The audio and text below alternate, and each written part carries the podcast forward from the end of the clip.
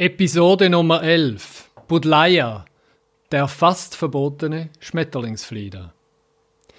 Wir beleuchten die Kontroverse um invasive Neophyten am Beispiel von Budleia. In Deutschland, in Österreich, in angrenzenden Ländern ist Budleia eigentlich überall frei verkäuflich und äh, man findet Budleia nicht nur als Gartenstrauch ausgepflanzt, sondern sehr häufig auch in Töpfen, in Trögen, sogar Ampeln haben wir kürzlich gesehen. Oder das Neueste von vergangenen Jahr, ich habe tatsächlich Budleia als Rabattenpflanze auch kennengelernt. Budleia ist auch für Insektenfreunde ein sehr interessanter Strauch. Also viele Insektenfreunde sagen, dass das äh, eine der besten Nektarpflanzen überhaupt ist. In der Schweiz ist Budleia aber offenbar ein Strauch des Teufels. Und äh, wir beleuchten Pro und Contra und die Frage auch, ob man am Beispiel von Budleia bestimmte Pflanzen überhaupt verbieten soll. Willkommen zur neuesten Folge von Lubera Gartenstudio, dem Podcast über Gott und die Welt und die Pflanzen, in umgekehrter Reihenfolge. Wir, das heißt, in unserem Gartenstudio darf ich einmal mehr unseren Dauergast und Experten Markus Kobbelt begrüßen. Mich wirst du nicht mehr los. Nicht mehr los, ja. es ist verrückt. Man kann machen, was man will. Ja? genau. Fast wie ein invasiver Neophyt. Ja, genau, genau. genau. ja, Markus. Meistens ähm, sind die viel schöner. Produziert und verkauft Lubera noch Budleia? Wir produzieren ein relativ breites Sortiment von Budleie in unserem norddeutschen Betrieb. Völlig unbehelligt, weil das alle da tun. Da sind wir ein kleiner Budleie. Ich bin äh, Budleie-Produzent. Ich habe jetzt im Winter äh, mit einem Freund ein paar Kundenmessen, Ausstellungen im Ammerland besucht. Das ist die größte Baumschulregion äh, Deutschlands. Zwei bis 300 Baumschulen im Umkreis von 30 Kilometer rund um Bad Zwischenahn äh, im äh, Ammerland. Und äh, da wimmelt es nur von Budlei. Also da produzieren wir auch, kaufen dann, was uns fehlt, zu. Verkaufen tun wir im, äh, in Europa, nicht in der Schweiz, äh, weil es uns da verboten worden ist. Seit wann? Ja, eigentlich dieses äh, Frühjahr, wahrscheinlich wäre es schon länger verboten geworden. Wir haben das nicht so richtig äh, mitbekommen. Es gibt in der Schweiz eigentlich, man könnte sagen grundsätzlich, das wird übrigens in ganz Europa diskutiert. Nur auf die Budleie sind die anderen noch nicht gekommen. Das haben wir Schweizer entdeckt. Wobei die Diskussion, dass Budleie sozusagen eine invasive neophytische Pflanze sein könnte, gibt es in ganz Europa. Aber die, die positiven Stimmen überwiegen dabei weitem, in der Schweiz offenbar nicht. Ja, wir haben dieses Frühjahr am, am Schluss äh, des Lockdowns äh, äh, hat dann äh, eine Dame vom äh, Amt für Umwelt, Amt für Jagd und Wald, glaube ich, auch im Karten St. Gallen angekündigt, sie würde eine Betriebsinspektion machen, um zu überprüfen, ob wir nicht etwa Budleie äh, produzieren würden. Wir haben, und sie würde dann gleich auch ihren Kollegen aus dem Kanton Zürich, das ist ein anderer Staat, mitnehmen. Und äh, wir haben ihr dann mitgeteilt, dass das so ziemlich daneben ist weil wir hätten Lockdown und wir würden um unser Überleben kämpfen, mhm. würden jetzt nicht darauf eingestellt sein, Bekannte zu empfangen. Sie sollen doch mal sagen, was ihnen auf unserer Homepage nicht gefällt und da waren es dann die Budleie. Da kam raus, es gibt in der Schweiz zwar kein Pflanzenverbot, das gibt's als Gesetzesprojekt, das gibt's wirklich, dass man äh, Pflanzen verbieten möchte und dann eine Liste machen möchte. Und die zweite Stufe ist dann, es gibt Vertriebsverbote für bestimmte Pflanzen. Dutzend, zwei Dutzend, weiß nicht genau. Und dann gibt es äh, eine schwarze Liste von Pflanzen. Und da ist es dann so, dass man die nur verkaufen kann, indem man so, sowohl auf der Verkaufsseite online wie auch an der Pflanze selber eine große, möglichst gelbe äh, Aufschrift macht, dass das eine gefährliche Pflanze ist, die die Umwelt, den Menschen und allenfalls Tiere gefährden könnte. Und äh, es ist sowas wie, es sieht wirklich aus, tut mir leid, ich weiß, vielleicht unpassend, äh, äh, aber das ist wie eine Judenbinde für Pflanzen. Mhm. Absolut äh, äh, katastrophal, sieht auch so aus.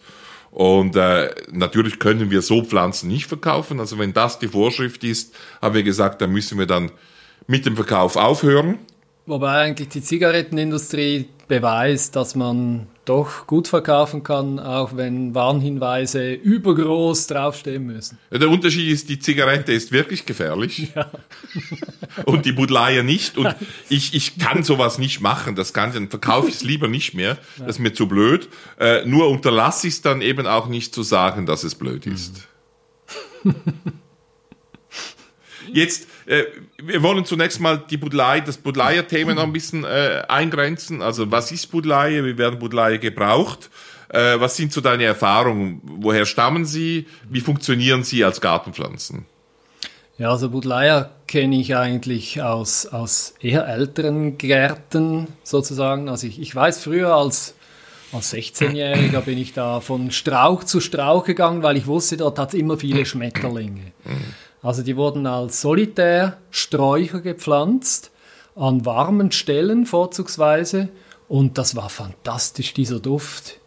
Der Duft ist absolut faszinierend. Nicht nur für Insekten offensichtlich, sondern auch für mich war das. Für Insektenfreunde vielleicht. Für Freunde oder? auch ja. äh, wirklich faszinierend. Der Strauch stammt eigentlich aus China ursprünglich, Tibet. Er wird circa, ja, Normalform etwa drei Meter hoch, er verholzt aber er ist relativ weiches Holz. Und äh, er blüht am einjährigen Holz, das heißt, man kann ihn massiv zurückschneiden. Er blüht erst in einer, im zweiten ähm, Rang, also Juli, August beginnt er Aber am diesjährigen Holz, Am ja. diesjährigen mhm. Holz mhm. und immer endständig, mhm. hat sehr viele Blüten und ähm, ja, auch zu einer Zeit, wo das Blütenangebot gar nicht mehr so groß genau. Rein, mhm das Angebot zu der Zeit ist gar nicht mehr so groß, ja. Das an Angebot, anderen Blüten. An anderen Blüten, ja, ja kann man eigentlich durchaus sagen. Mhm. Ähm, man sieht das im Herbst, wo auch im Oktober, teils sogar im November, immer noch sehr viele Schmetterlinge, die überwintern als Falter eigentlich an diesen Budleia Nektar suchen. Gibt es äh, Budleia auch in der Natur sozusagen, in der freien Natur? Ja, natürlich, ja. Und das ist ja die offensichtliche Problematik, die die einen als gravierend einstufen und andere offenbar nicht. Ähm, es gibt ja, ja, es ist eine äh, Pflanze, die sehr stark eigentlich aufkommen kann auf Ruderalflächen. Ich habe das in, ich muss aufpassen, in Norddeutschland. Jemand hat ja gesagt, dass ich Norddeutschland irgendwie falsch verorte, oder?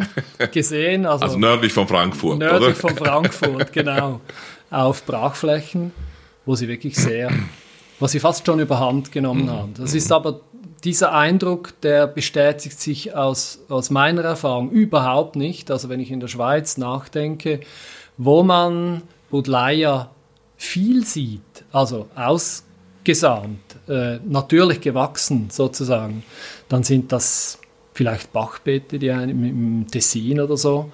Ähm, ich weiß auch zwischen Wesen und Wallenstadt auf der Südseite ist eigentlich ähm, auf dem ganzen Gebiet, ist, ist Budleia eingewachsen. Mhm. Aber es ist nicht so, dass jetzt ein, ein, ein enorm dichter Bestand äh, resultieren würde, sondern man sieht einfach da und dort hat es Budleia. Wir reden ja auch nicht über Dutzende drin. von Quadratkilometern, oder? ja, ja. Jetzt, äh, was ist mit der Klimaveränderung und Budleia? Also, als ich gelernt habe, äh, äh, äh, ja, eigentlich noch, als wir beide auch studiert haben, da galt Budleie noch nicht als wirklich ganz winterhart bei uns. Ja, ist nach wie vor so, oder? die Winter sind einfach weniger hart. Häufig, Dieses, diesen Winter sehen wir es vielleicht wieder ein bisschen anders, hat relativ tiefe Temperaturen gegeben, aber so alle paar Jahre äh, wird Budleia reduziert durch die Winterkälte, ja, ganz, ganz offensichtlich, ja. Jetzt ist es so, das ist eine offensichtlich ausländische fremde Pflanzen. Mhm. Und jetzt finden einheimische Insekten äh, Gefahren dran. Ist das nicht abartig? Ja, würde ich so nicht bestätigen. Also, also die, die Insekten finden offenbar extrem Gefallen an dieser Pflanze. Also der Nektar muss gut sein, er muss offensichtlich ähm, auch gut, äh, nicht nur gut schmecken, sondern offensichtlich auch den Insekten helfen.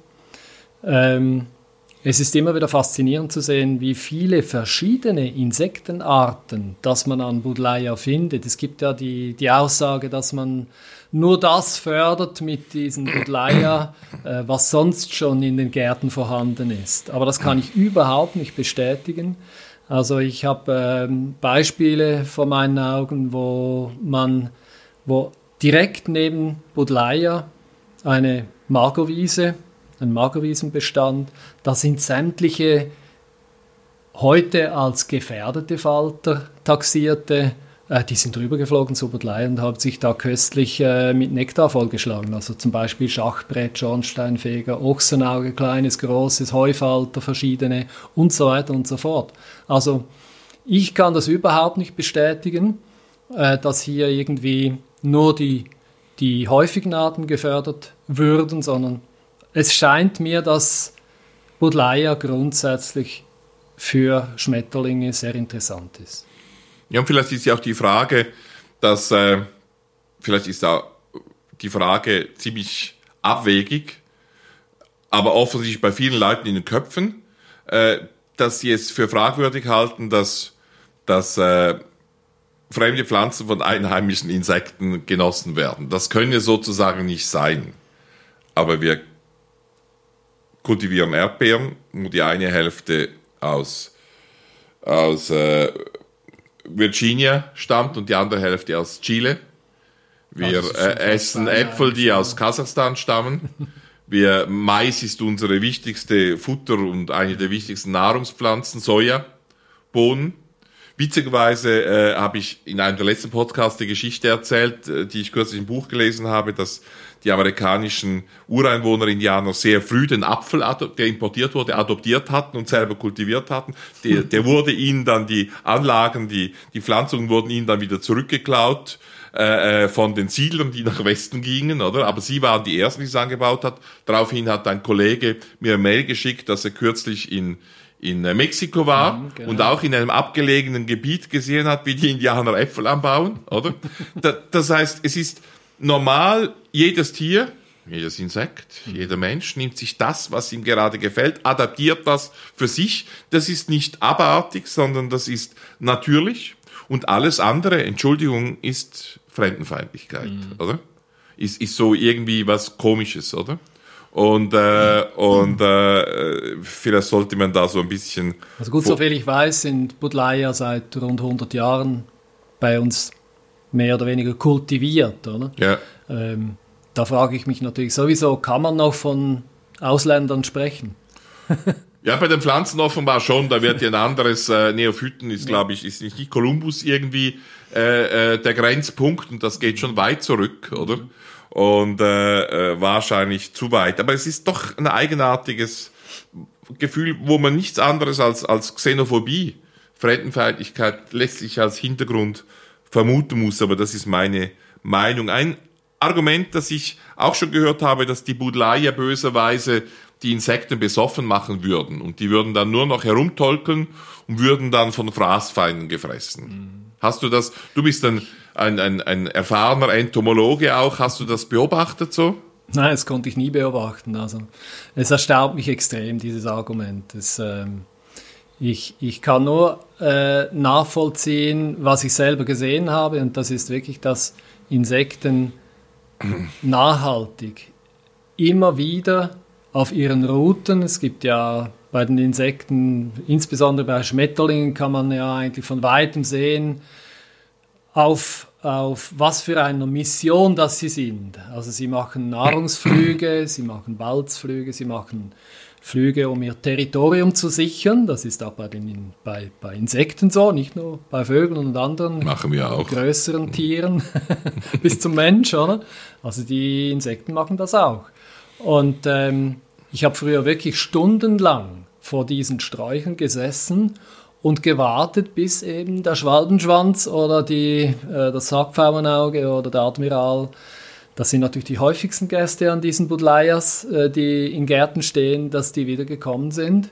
Ähm, und habe da gesehen, wie sie eigentlich ähm, absolut normal, wie ich das kennengelernt habe von Schmetterlingen, wie die im normalen Rhythmus immer und immer wieder gekommen sind.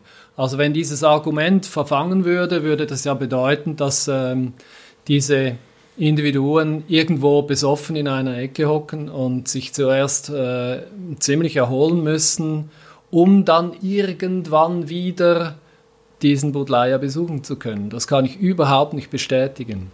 Kommt hinzu, dass viele Nachtfalter, von denen wir eigentlich ja in der Regel nichts sehen, äh, genauso an Budleia gefallen finden. Ja. ja.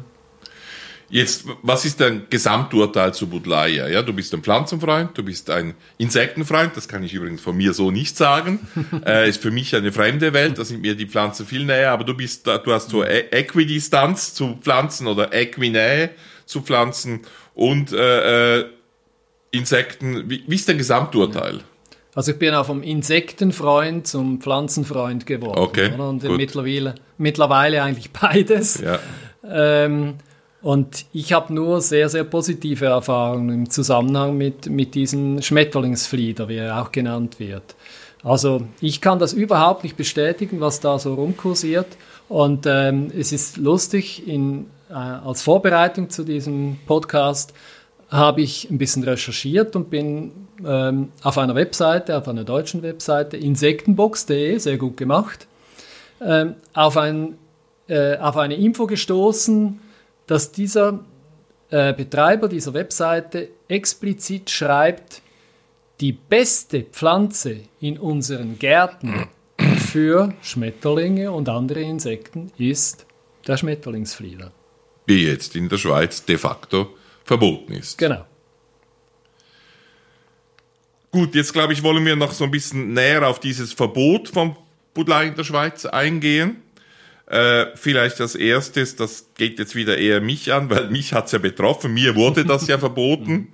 Äh, wie wie ist dieses Verbot zu verstehen? Wie gesagt, ich wiederhole mich nochmals, wir könnten sie zwar verkaufen, die Budlei, die sind in der dritten Stufe, es gibt also noch kein Pflanzenverbot in der Schweiz, aber es gibt ein Gesetzesprojekt, absolut wahnsinnig und ich hoffe, das wird nie Realität werden. Ich habe übrigens auch ein Video gemacht an unseren damaligen Bundespräsidenten Uli Maurer und ihn gebeten, dieses Gesetzesprojekt zurückzuziehen, weil es auch ethisch fragwürdig ist, nicht nur gesetzgeberisch dumm.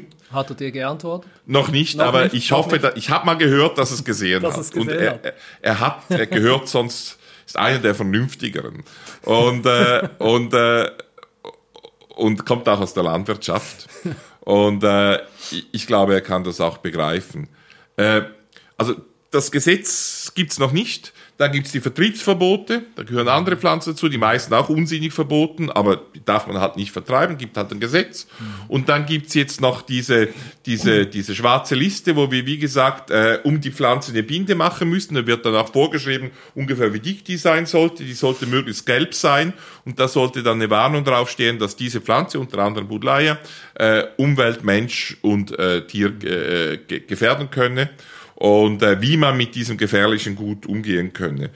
Wie, wir können das technisch nicht machen, wir müssen es auch auf der Webseite machen. Wir möchten auch nicht unseren deutschen Kunden so ein Bullshit verkaufen und kommunizieren. So haben wir uns entschieden, halt in der Schweiz Budleier ganz einfach nicht mehr äh, zu verkaufen. Es wird auch de facto in der Schweiz sozusagen äh, nicht mehr angeboten, außer, außer, außer. Es, es, ja. Es gibt offenbar solche, die das dennoch auf ihren Webshops äh, anbieten ähm, und wo man auch aus der Schweiz bestellen kann. Ja, selbstverständlich. So Selbstverständlich, oder? Ich meine, ich meine, ich meine, die, die Kollegen aus St. Gallen und aus Zürich, äh, der Mensch im, äh, im äh, entsprechenden Amt für Umwelt, Wald und Wiesen im Kanton Zürich, das ist so ein bisschen der äh, Rudelführer unter mhm. diesen invasiven Neophytenjägern. Und die haben mich halt aufgrund meiner Äußerung zu invasiven Neophyten so ein bisschen zum Lieblingsfeind erklärt. Darum wurde ich dann auch verfolgt. Es braucht Lieblingsfeinde. Es braucht Lieblingsfeinde. Ja. Ich liebe sie auch, oder?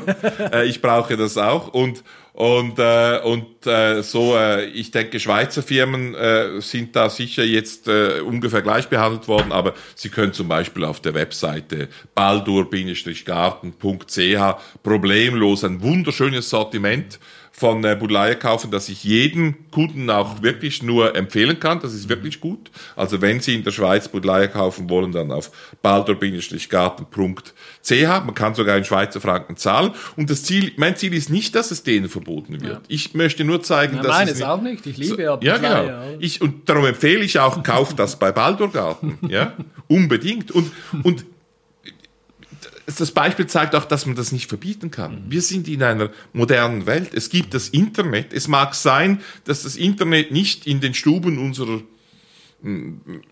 Beamtenbüros angekommen ist. Ja, die haben da so Schwierigkeiten, die haben noch Faxe, um Corona zu bekämpfen und ähnliche Dinge. Und in der Schweiz gab es so mal, mal eine Flugwaffe, die nur zu Bürozeiten und am helllichten Tage fliegen konnte und nicht in, in der Nacht. Und das Büro haben, äh, das Internet haben sie halt auch so noch nicht entdeckt, oder?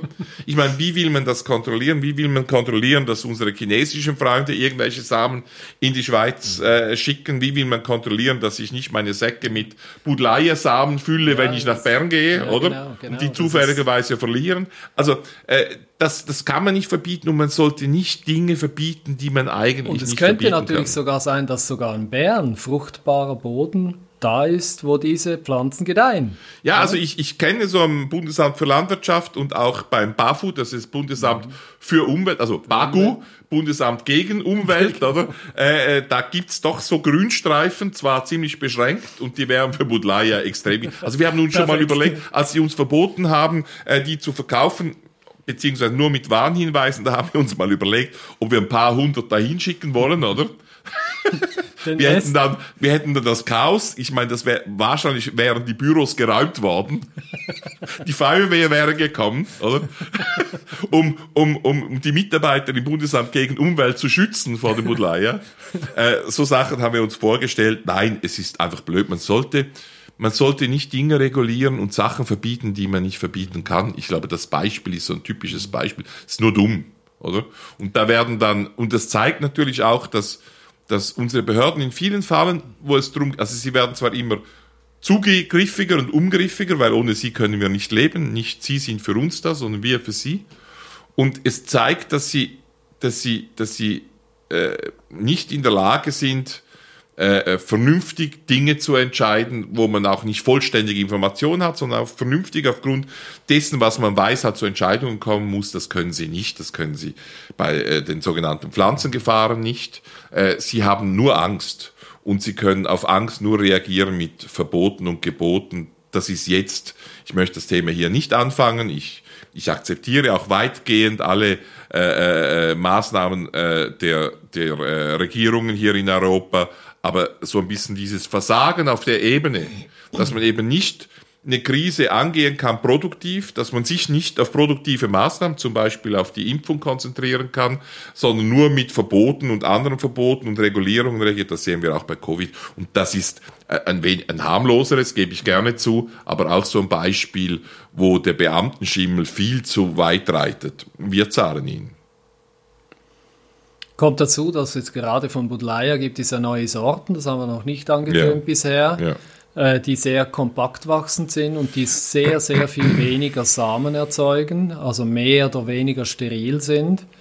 Ähm, und da habe ich sehr gute Erfahrungen gemacht. Also im Garten äh, ist das wirklich super. Äh, es gibt neue Anwendungsbereiche mit diesen kompaktwüchsigen Sorten.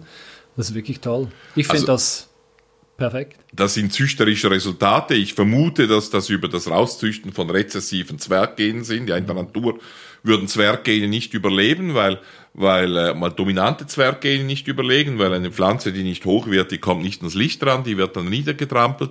Und meistens überleben diese Eigenschaften als rezessive Gene, das ist auch bei unseren kompakten Himbeeren, Äpfeln der Fall. Und die kann man halt züchterisch herausarbeiten und dann hat man plötzlich eine, eine, äh, eine äh, Budleia, die zwischen 50 Zentimeter und einem Meter hoch wird. Und dann haben wir plötzlich ein ganz anderes Produkt, das teilweise noch wenig Samen produziert. Wir sind zum Beispiel, wir haben auch ein größeres Züchtungsprojekt, unser Betriebsleiter Robert Meyerhofer, äh, für, für äh, Mönchspfeffer. Ja. Ja. Das könnte so eine Ersatzpflanze sein. Auch sehr vital, etwas später blühen. Wir versuchen sie jetzt früher blühen zu machen. Das wird so ein bisschen, wir werden damit ein bisschen das Kind mit dem Bade ausschütten, weil der große Vorteil der, der äh, Mönchspfeffer ist, dass die Samen eigentlich bei uns meistens nicht reif werden. Wenn wir natürlich früher reifende Sorten, früher blühende Sorten äh, selektionieren, werden die vielleicht auch reif werden, so dass wir dann vielleicht ein ähnliches Problem hätten äh, mit, mit der Budlei. Aber ich finde es auch eine schöne Pflanze, auch züchterisch sehr interessant. Wir haben auch schon wieder kompakte Varianten mhm. gefunden. Also wir suchen schon auch Alternativen oder Ergänzungen aber äh, alles, also kein Grund. Ich hoffe natürlich, dass die Alternativen nicht so schnell kommen, weil Budleia liegt mir persönlich am Herzen. Ich hoffe, dass die natürlich nicht gerade aussterben wegen dieser ja, da, da kann ich dich jetzt beruhigen. Ja, ja, ich meine, das sind ja die feuchten Beamtenträume, oder? Ihre feuchten Beamten, die träumen davon, dass es ihnen gelingt, Pflanzen auszurotten. Mhm. Ja, zu verbieten und dann auszurotten die Tatsache, auch die historische Tatsache, wo man solche, solche äh, Kampagnen verfolgen kann, ist, es funktioniert nicht. Eigentlich ja. nie, ja. Also in, in Amerika, in, in der Zwischenkriegszeit gab es mal so eine Phase, da wurden Riebes verfolgt. Man hatte den Verdacht, dass über vor allem europäische Riebes, Johannisbeeren, Stachelbeeren, aber auch über amerikanische Riebes, einheimische Riebes, vor allem im pazifischen Nordwesten, dass da äh, eine Krankheit, der äh, äh, White Pine Blister Rust äh, importiert wurde, der dann äh, äh, diese, diese zum Absterben bringt. Mhm. Das hatte teilweise damit zu tun, es waren aber vor allem Stachelbeerarten, äh, die diesen als Zwischenwirt beherben, diesen White Pine Blister Rust. Und, äh, und dann hat, hatte man in der Arbeitslosigkeitszeit in den 20er Jahren Zehntausende von Leuten damit beschäftigt, Riebes in den Gärten, aber auch in den Wäldern Washington State, Oregon auszurotten, die gibt es noch immer zum guten Glück. Wir haben Material von dort und züchten Ribesaurium und Ribes odoratum, zum guten Glück. Also das gelingt nicht und das wird natürlich auch äh, bei, äh, bei Budleie nicht äh, gelingen.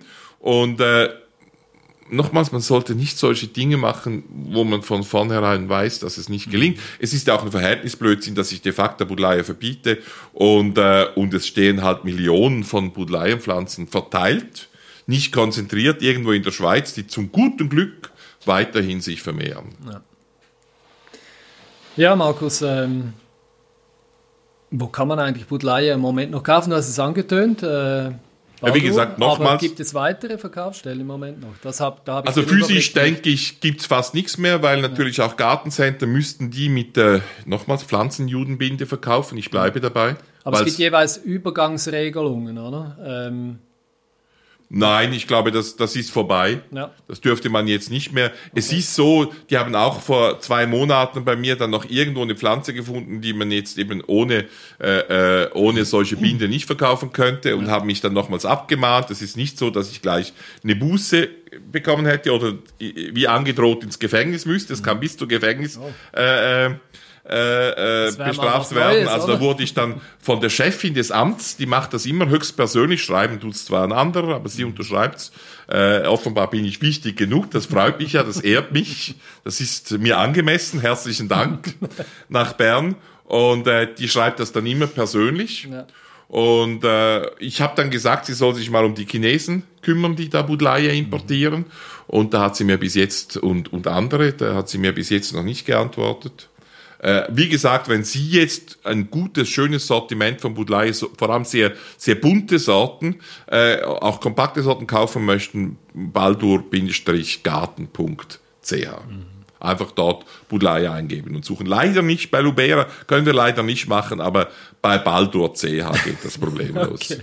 Ja, Markus, äh, man könnte schon den Eindruck äh, bekommen jetzt, dass du so ein bisschen der Ökoterrorist bist, dass du ein Querschläger bist vermutlich nicht ganz unrecht.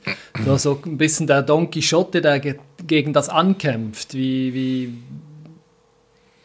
ja, man muss ein bisschen aufpassen. Oder? Das sehe ich schon auch so, als ich, als ich vor einem Jahr dann, äh, äh, ich habe schon vorher äh, zum Beispiel gegen das anstehende Pflanzenverbot, das neue Gesetz, das eben wie gesagt in der Vernehmlassung und im Gesetzgebungsverfahren ist, gekämpft. Und äh, als ich dann da eben äh, äh wegen der äh, unter anderem wegen der Budleie kontrolliert wurde, Da habe ich mir natürlich auch äh, anwaltlichen Rat gesucht und einen spezialisierten Anwalt, äh, der da bei mir im Hintergrund tätig ist. Der hat mich dann auch so ein bisschen gewarnt und gesagt, Markus, alles gut und recht, aber du weißt schon, dass du ein bisschen gegen den Zeitgeist einkämpfst und dass das nicht der Political Correctness entspricht. Weil wenn, wenn ich so mit einem durchschnittlichen Kollegen, Freund, Ver Verwandten an eine Beerdigung zum Beispiel rede, wie man halt so mit Leuten ins Gespräch kommt und wir kommen auf invasive Pflanzen und sagen, ja, das ist super, ja, die müssen doch verboten werden, dieses ausländische Zeugs, das macht ja alles kaputt, das frisst alles. Und dahinter ist so ein komisches Bild, ich vermute, das kommt aus den Comics der 60er, 70er Jahre oder aus den futuristischen Filmen der 50er Jahre, wo irgendwelche Tiere oder Pflanzen die halbe Welt fressen. Und so funktionieren ausländische Pflanzen nicht, auch invasive Neophyten. Invasive Neophyten sind im Wesentlichen zu 99 Prozent erfolgreiche Pflanzen. Ja, erfolgreiche ausländische einwandernde Pflanzen. Mhm. Ja? Das ist die korrekte Beschreibung und nicht etwas, was die ganze Natur frisst. Mhm.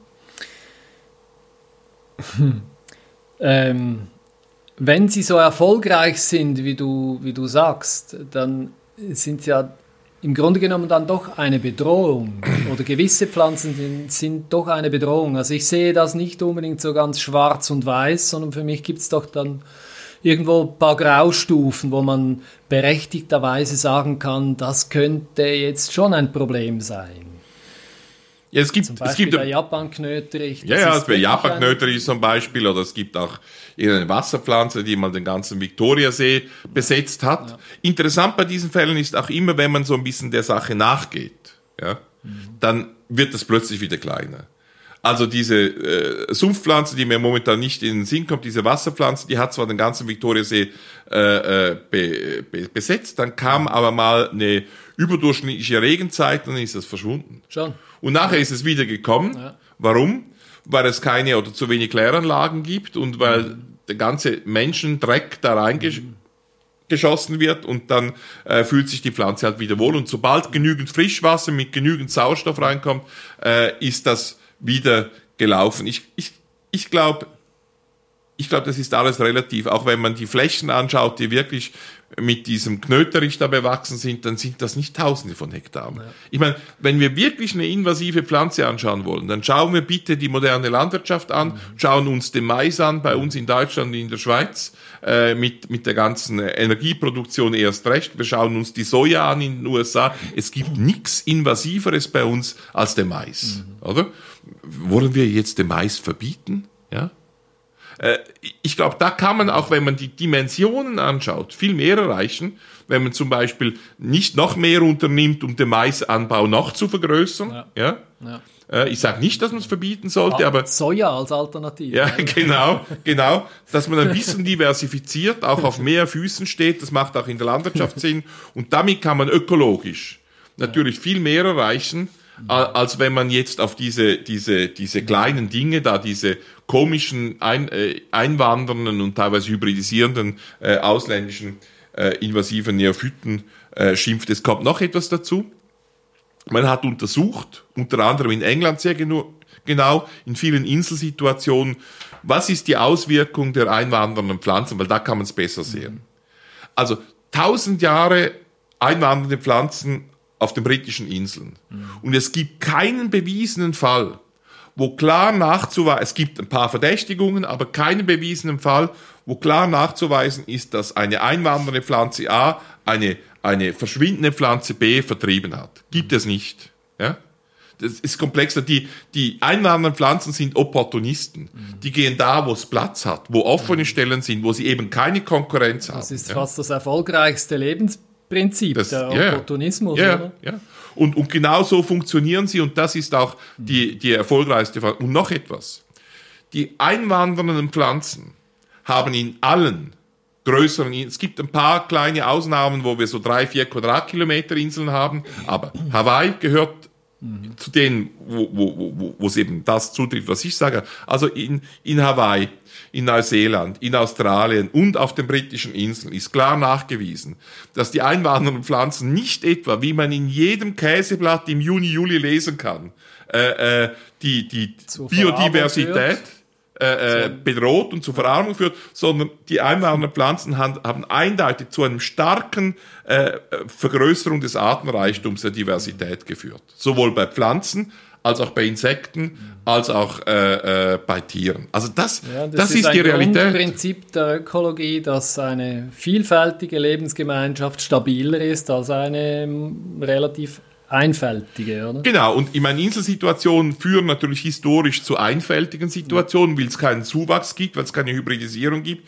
Durch die Besiedlung dieser Inseln ist diese, diese, durch die Globalisierung ist es aufgehoben werden, also entsteht eine viel, viel reichere Natur. Natürlich gehen dabei auch einheimische Tiere, Insekten und Pflanzen verloren. Das ist ganz normal, ja, weil denen es nicht mehr passt, so wie es vielen einheimischen Pflanzen bei einem zwei Grad wärmeren Klima und bei so aggressiven menschlichen Siedlern, wie wir es sind, mhm. es hat nicht mehr passt. Die gehen dann, dafür kommen neue. Nur wenn wir Pflanzen, erfolgreiche Pflanzen einwandern lassen, nur dann haben wir Diversität. Alles, was Sie in der Zeitung lesen können, und da werde ich wirklich fast schon zynisch, mhm. wo, wo dann immer geht es um invasive Neophyten und dann steht, dass die zur Verarmung der Natur und der Biodiversität führen, tut mir leid. Das also stimmt eigentlich nicht. müssen wir nicht die Pflanzen vor den Pflanzen schützen, sondern die Pflanzen vor den Menschen schützen, ja. um erfolgreich zu sein. Ja. Nur das wollen wir ja nicht. Oder?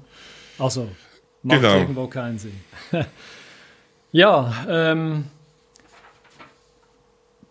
die, die Frage haben wir eigentlich schon beantwortet. Bedrohen invasive Neophyten nicht das Gleichgewicht der Natur? Oder ein Stück Es wird häufig gesagt, im Prinzip oder? gibt es, ich, ich, ich glaube, es gibt da so wie ein bisschen zwei Schulen auch, obwohl vielleicht reden die auch aneinander vorbei. Die eine Schule versucht, die redet dann von äh, äh, biologischen Gleichgewichten, von, von, von, von, von Biotopen, von ökologischem Gleichgewicht. Und äh, dann gibt es die andere Schule, die sagt, das ist immer, das gibt's nicht, sondern das ist immer im Fluss.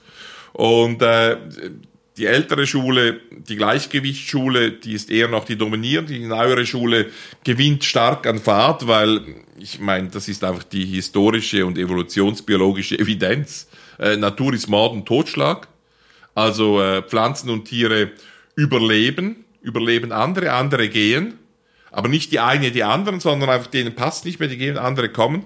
Und da verändert sich alles, da verändert sich auch dieses Gleichgewicht. Das mag im Moment da sein, aber es verändert sich laufend. Und da geht's in der langen Zeit, über die wir an und für sich nachdenken müssen, nicht heute oder morgen, da geht's viel lebendiger zu und auch viel brutaler äh, äh, und auch viel mehr Abschiede und mehr Ankünfte, als man denken würde. Äh, also das ist so ein bisschen das falsche Denken, dass dieses äh, Gleichgewicht der Natur äh, bedroht wird. Das gibt es so nicht und äh, seit der Mensch zur dominierenden Art geworden ist, gibt es das gerade sowieso nicht mehr. Mhm. Mhm. Ja, die Globalisierung ist eigentlich in dem Sinne zwar Gefahr auf der einen Seite und doch äh, ist sie so weit fortgeschritten, dass man diese Tendenzen und die, diese Entwicklung gar nicht aufhalten kann, schlussendlich. Man kann sie verzögern, aber offenbar nicht aufhalten. Kann man das so ja, als Fazit ein bisschen? Ja, man, man, man kann sie verzögern, aufhalten schon gar nicht. Und, und ich denke, dass immer unterm Strich eine vernünftige Globalisierung halt mehr bringt, als dass sie kostet. Mhm. Ich meine, das ist die ökonomische Realität. Geht es uns besser als vorhergehende Generation? Ja, nochmals ja, mhm. ein drittes Mal ja, oder? Mhm. Und äh, da hat sicher die Öko dann äh, hat die Globalisierung ökologisch auch Vorteile? Ja, nochmals ja. Denken wir nochmals über die Insel nach. Äh, äh, vielleicht hängt unser Überleben eben daran, dass wir Wege finden, Nahrungspflanzen beispielsweise, die 98 Prozent der Nahrungspflanzen, die heute nicht äh, äh, landwirtschaftlich genutzt werden, dass wir die vielleicht nutzen oder neue Stars darunter finden, die eben in diese neue, wärmere Zeit, andere Zeit, in diese anthropozentrisch geprägte Zeit eben passen. Und, äh, und drum, ohne Globalisierung geht's eigentlich nicht. Mhm. Aber wenn wir zurückkommen äh, zu unserem Ursprung, Budleia und die Frage natürlich ähm, Pflanzenverbote, äh, das würde ja wahrscheinlich, wenn das bei Budleia kommt, nicht Stopp machen. Das würde weitere äh, Verbote nach sich ziehen. Und äh, wenn ich so schaue, was euer Sortiment ist, dann ist ziemlich viel äh, durchaus nicht einheimisch und könnte irgendwann unter diese, diese Guillotine kommen. Äh, kannst du grundsätzlich vom Vorgang her Pflanzenverbote akzeptieren? Nein. Also, ja, wenn sie denn verboten wären, müsste ich mir über die Vorgehensweise Musst Gedanken machen. Ich kämpfe dagegen, dass es diese Pflanzenverbote nicht gibt. Ich glaube, dass wir eine Grenze überschreiten. In dem Moment, wo wir Pflanzenverbote akzeptieren, das heißt, wir verbieten anderes Leben, ja, man muss sich das überlegen, überschreiten wir eine ethische Grenze, die wir nicht überschreiten können. Die Pflanzen sind die Basis des Lebens, das wir kennen. Sie produzieren die Luft, die wir atmen. Sie sind für uns wichtiger als unsere Mit- Mittiere, oder? Und mit Insekten. Das ist die Basis unseres Lebens und ich glaube grundsätzlich, dass wir das nicht verbieten sollten. In der Schweiz gibt es so ein Pflanzenverbotsgesetz, wie gesagt, in der Mache. Dagegen muss man sich, muss man sich wehren. Man muss sich ja überlegen, zu was das führt. Also das Pflanzenverbotsgesetz in der Schweiz ist, das ist auch wieder so ein falscher Traum äh, der, der Beamten im Bundesamt gegen Umwelt, äh, äh, BAGU, oder? Und, und die haben ja gesehen, dass es so ein bisschen auf schwachen Füßen steht, was sie da mit den Pflanzen machen. Ja, es gibt dann äh, die Vertriebsverbote, aber ich habe ja gesagt, äh, da kommen ja gleich noch, äh, Pflanzen werden immer noch importiert. Und, und es stehen natürlich Millionen von Pflanzen draußen in der Landschaft, an die kommen sie ja nicht dran, oder? Die würden am liebsten natürlich über ja, die Zäune in die Gärten die Frage, steigen und ja, das verbieten. Ja. Genau, und die Lücke möchten sie schließen, damit sie dann wirklich so eine Pflanze, wie zum Beispiel die Buddleia oder irgendeine andere Pflanze bekämpfen können. Jetzt überlegen Sie sich da, es gibt ein Bundesgesetz für Pflanzenverbote, dann werden Pflanzen verboten. Dann werden die Kantone bei uns, die Bundesstaaten, Bundesland in Deutschland, werden beauftragt, das umzusetzen. Die wiederum delegieren das an die Gemeinden und die werden den Polizisten, den Gartenpolizisten bei Ihnen vorbeigehen äh, lassen, der geht in Ihren Garten und sagt dann, obwohl das Ihr Home und Ihr Castle ist, sagen die dann, das muss jetzt weg. Mhm. Ich meine, da wird unsere persönliche Freiheit als Folge direkt bedroht. Und das ist nicht weit. Wir haben Dörfer in meiner Umgebung, da geht bereits die Umweltschutzkommission durchs Dorf und geht in die Gärten rein, unberechtigt, und sagt dann, dass das und das äh, gerodet werden muss. Oder es werden von Gemeindeverwaltungen äh, rechtlich ohne Basis Briefe verschickt, wo, wo den Leuten gedroht wird, sie müssten jetzt diese oder jene Pflanze entfernen. Wo sind wir, oder? In, in was für einem Staat sind wir? Und also Pflanzenverbote nicht. Vertriebsverbote, wie gesagt, kann man im engen Maße äh, äh, akzeptieren. Und es gibt ja wirklich auch drei, vier Pflanzen, übrigens auch nicht verbotene und auch einheimische, die wirklich sehr giftig sind. Oder für mich ist so ein bisschen die Grenze erreicht, wenn Pflanzen, ich bin ein Anthrop anthropozentrisch, ich stehe zu meinem Anthropozentrismus. Also mhm. wenn halt wirklich äh, äh extrem viele Allergien, nicht wenige, ich meine, es gibt immer mehr Allergien. Aber wenn wirklich sehr viele allergische Reaktionen hervorgerufen werden, dann macht es wahrscheinlich schon Sinn, ein bisschen was gegen die Pflanze, mindestens der Pflanze zu unternehmen. Da kann ich auch mit einem Vertriebsverbot äh, eigentlich le leben. Äh, es ging aber auch zu weit, jede gefährliche Pflanze dem Herbstzeitlose verbieten, oder? Äh, das ja, dürfen wir nicht machen. Das geht, das geht dann zu weit. Äh, das Verrückte ist auch, dass sich diese Listen vermehren. Ja? Mhm. Das ist, ich sage immer, äh, die Basis ist äh, die vegetative Vermehrung äh, der Beamten. Beamte, Bürokratien, die vermehren sich nicht, nicht generativ, das heißt natürlich über Sex, sondern da gibt's Zellteilung. Die werden immer mehr. Und die Aufgabe wird immer größer, unbewältigbar. Da braucht es neue Beamte, nochmals neue Beamte, mehr Beamte. Und das ist so ein bisschen wie mit diesen Listen, die vermehren sich auch. Die Pflanzen auf den Listen, die vermehren sich stärker als die invasiven Neophyten würde ich mal sagen, ein bisschen übertreibend. Die, die vermehren sich einfach und äh, durch Zellteilung wahrscheinlich. Ja. Und die werden immer länger, die Listen, und überschaubarer und es entsteht eine invasive Neophytenindustrie. Ja. Leute, die davon leben. Ja, Umweltschutzbüros, die davon leben. Und das finde ich jetzt keine wirklich mhm. schöne Perspektive. Zumal das zu kontrollieren gar nicht so einfach ist, oder? Ich, ich denke auch, die Vertriebsverbote, ich fände es durchaus gut, dass man sagt 20 Pflanzen, Punkt. Mhm. 10 Pflanzen, Punkt, mhm. oder? Beschränken. Mhm. Pflanzenverbote gar nicht, weil es ethisch nicht akzeptabel ist. Aber Vertrieb. Vertrieb kann ich akzeptieren, wenn es ein, wenn es ein gesellschaftlichen Konsens ist, aber nicht diese unendlichen Listen, sondern halt fünf oder zehn Pflanzen und dann auch lange Jahre dabei bleiben. Und wenn sich bei der einen Pflanze das nicht mehr berechtigt ist, die auch wieder in die freie Natur zu verlassen und auch sie, auch das Ganze nicht auf die Liste zu nehmen, wenn es nicht umsetzbar ist. Ja? Ja. Also wenn Also trotz deiner Ansicht gibt es natürlich sehr viele Leute, die da sehr, sehr gegensätzlicher Meinung sind und am liebsten noch viel restriktiver an dieses Thema rangehen würden. Ja, das mag sein. Es ist auch ein interessant, also sehr viele Freiwillige sind auch beschäftigt daran. Für die ist das so äh, zu einem Lebensinhalt teilweise geworden, auch invasive Pflanzen zu verfolgen. Das hat, ich habe auch schon Vorträge vor, mal einen Vortrag über Zitruspflanzen gehört und so nebenbei habe ich dann meine Meinung geäußert und und dann haben sich dann äh, einige geoutet, dass sie da auch in der örtlichen Kommission sind und, und auch Zitrus. Das sind Wolfgang. Zi- Zitruspflanzenfreunde, die haben sich für Zitrus interessiert, sind aber in der, in der örtlichen Kommission um invasive Neophyten. Ja. Äh, also da ausländische Pflanzen in unserer Region, durchaus gut, akzeptabel, aber da dann invasive Neophyten und denen habe ich dann auch meine Meinung äh, kundgetan. Das gab auch eine sehr attraktive Diskussion. Ich habe dann gemerkt, äh, die Vehemenz, mit der sie diese das ist, weil es zum Teil ihres Lebens geworden ist. Waren alles Pensionierte, die jetzt einen Teil ihrer Freizeit für diese sinnvolle Bekämpfung der invasiven Neophyten aufgewendet haben. Sie würden sich besser um, um die neue Armut in unseren Dörfern und Städten, äh, um, um Asylanten, äh, menschliche Einwanderer kümmern oder äh, sich produktiv darum kümmern, die, die, die, die, die Diversität in der Landwirtschaft, in den Gärten und in der Natur zu fördern. Und das erreicht man nicht, indem man invasive Neophyten verfolgt.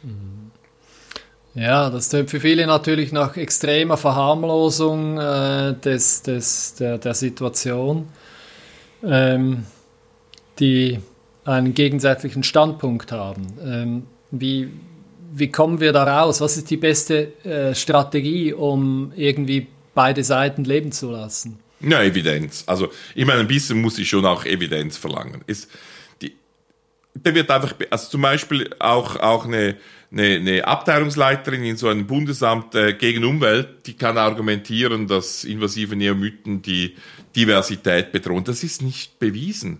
Und es gibt auch äh, eben nochmals diese Inselbeispiele, die finde ich sehr gut, weil sie einfach offen zeigen, dass einwandernde Pflanzen äh, die Diversität nicht etwa gefährden, sondern fördern. Und dann, wie gesagt, habe ich nichts dagegen, wenn es einen gesellschaftlichen Konsens gibt, dass man ganz wenige Pflanzen versucht einzuschränken. Gegen Pflanzenverbote bin ich. Äh, Nur sollte man diese Menge vielleicht sogar gesetzmäßig einschränken, damit diese, diese Listen nicht diese Eigendynamik, eben diese Zellteilungsdynamik erreichen. Das ist etwas vom Wichtigsten. Ich glaube, das Wichtigste ist, dass wir den Naturbegriff ändern. Das erste ist, Natur ist nicht ein Zustand, sondern ein Prozess, eine Bewegung. Und die findet nicht heute und morgen statt, sondern über Hunderte und Tausende von Jahren. Punkt. Laufend, ja. Ja? Und, und äh, das heißt, wir können jetzt nicht einen irgendwie idealen Zustand wieder rekonstruieren, wie wir uns vorstellen. Das können wir schon machen. Das ist jedes, jedes äh, äh, Biotop, das produziert wird. Und jede sogenannte Renaturierung ist nicht die Wiederherstellung irgendeines alten idealen Zustands, sondern das ist die, die Herstellung eines Zustands, wie wir ihn uns als ideal vorstellen Wünschen, wünschen. vorstellen. Ja. Ja? Ja. Und dann sind wir enttäuscht, wenn dann da anstatt irgendein schwächliches, äh, einheimisches Gewächs plötzlich Budleia wachsen. Ja? Obwohl wir froh sein sollten, dass es diese Budleias gibt, die mitten im Flughafen, ich habe mal mitten im Flughafen London City eine, eine, eine Sowjetbeton zu Gras, habe ich gedacht. Das war mal ein Romantitel von Otto F. Walter, Sowjetbeton zu Gras, wenn mitten im Flughafen äh, von London City ein Budleia wächst, oder?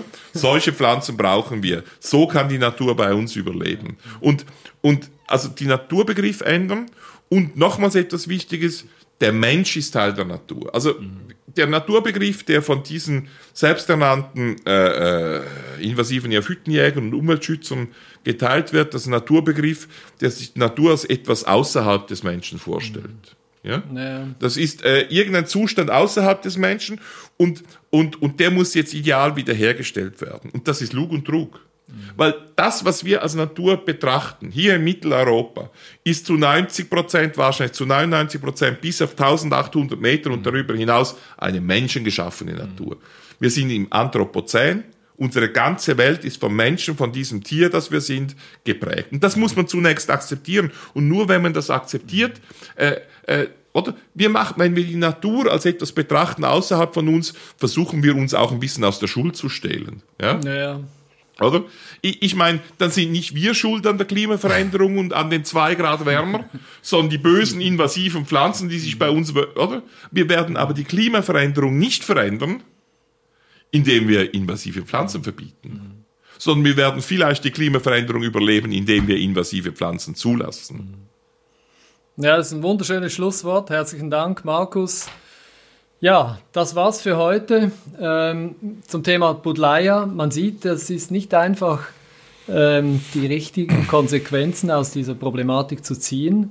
Und ähm, ja, hören Sie uns beim nächsten Mal wieder. Es geht im nächsten Podcast um das Thema Heidelbeeren. Gärtnen Sie weiter, glauben Sie nicht alles, was wir erzählen und viel Spaß weiterhin. Bis zum nächsten Mal. Mit invasiven Neophyten. Lubera Podcasts finden Sie überall, wo es Podcasts gibt, aber vor allem auf lubera.com/gartenstudio. Wenn es Ihnen gefallen hat, dann raten Sie unser Video und empfehlen Sie uns doch Ihren Pflanzen und anderen Gärtnern weiter.